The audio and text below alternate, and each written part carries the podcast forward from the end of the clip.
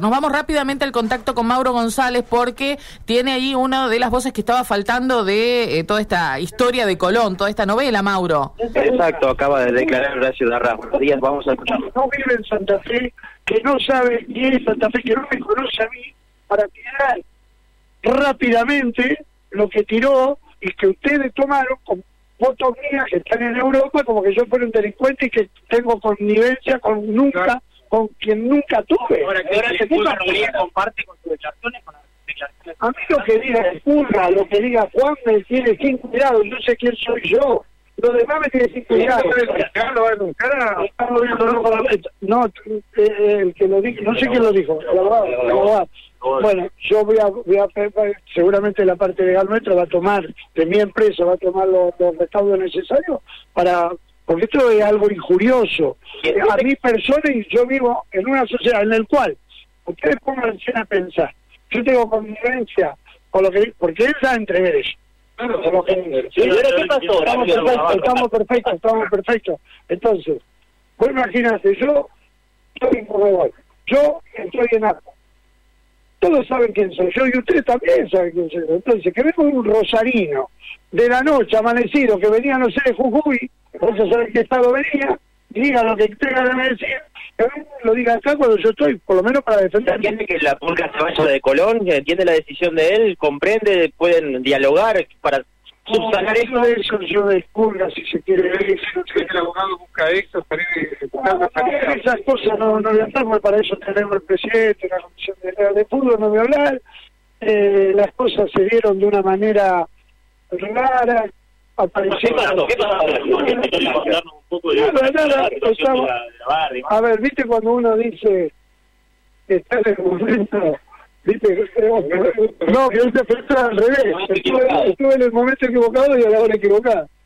Yo voy siempre al predio cuando Colón pide más aún para un apoyo. Y el martes fue el reitero de Colón a la práctica.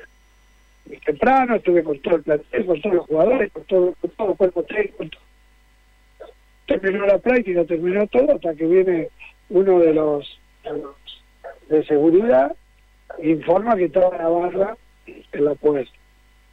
Bueno, llamé el móvil, se une el otro, y en ese instante que yo estaba estaba caminando para, para el chalet que ustedes conocen de la primera, se ve que vienen caminando, ingresaron intempestivamente, venían caminando, y primero estaba uno de los muchachos que lo para en un primer plano, y después me pongo yo de mal, diciéndole que pongan la actitud, que no tenían nada que hacer ahí, que estaban en la práctica, de esto y de otro. Bueno, hubo, como siempre, distintas cosas, que dame esto, que dame esto, necesitamos colaboración. Nunca no, no pregunta, Horacio, ¿a usted lo amenazaron? ¿Vio armas? No, nada. Yo te mentiría si hay algo de eso. ¿Hubo de los jugadores? No, no, no, lo único que hubo, lo único que hubo lo único que hubo, que ya no estaba yo porque los jugadores dijeron que ellos querían hablar y se pusieron a un costado, lo único que hubo fue uno de uno de esos muchachos que le apoyó la mano en el pecho a Pablo, nada más. Después, hubo, no, que no lo sé, porque ya ahí se fueron ellos para otro sitio. No, se trataba de uno principalmente que es eh, ya no leído, a que yo, yo la verdad que nunca he tenido contacto con ellos. Uno los conoce en el, en el ámbito de, Santa Fe, como que si yo te pregunto a vos, ¿vos sabés quién es? Y tengo visto quién es, porque pero de ahí... ¿Quién tomó la palabra de los jugadores? El primero ellos lo pedían a al referente, o sea, el referente capitán vino el. ¿Qué Porque, sí, no, dinero, nunca hablaron de plata, hablaban de colaboración. ¿Y querés que te diga algo? Pero ¿entendés? uno hay que ganar porque nos vamos a la vez, el otro damos una camiseta, ¿entendés? habíamos, no, no es claro, había mucha gente, como 30, 40. Entendiendo que muchas veces es difícil para...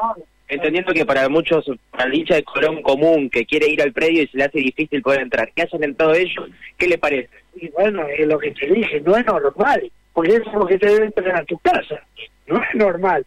Pero ¿cómo hacer para parar 30, 40 personas cuando el, el portero, ustedes van, ustedes van. ¿Cuántos, ¿Cuánta gente tenemos nosotros? Uno. Y no había móviles, porque no, no, había nada. Uno. Ese uno. Pero no, directamente. Eh, Horacio Bolino. Bueno, hasta allí escuchábamos en parte a Horacio Darraz, Sí. ¿eh?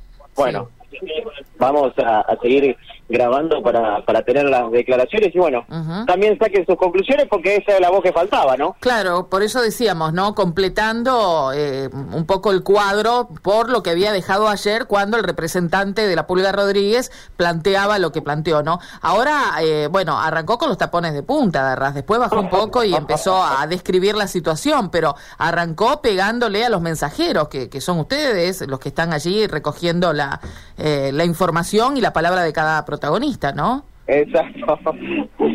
Siempre la culpa la tiene el periodismo. Pero bueno, Bueno. más allá de eso, más allá de eso también eh, dejó entrever que quizás eh, se vengan eh, acciones legales eh, contra el representante de la, de, de- de- de Sí. la Pulga Rodríguez, ¿no? Sí.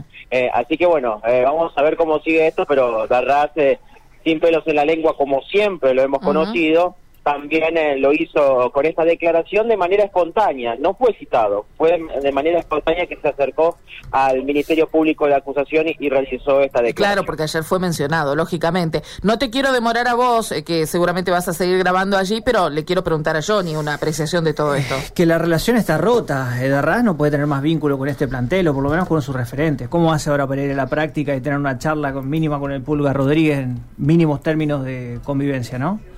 Difícil. Y pienso en el Pulga, por otra parte. ¿Cómo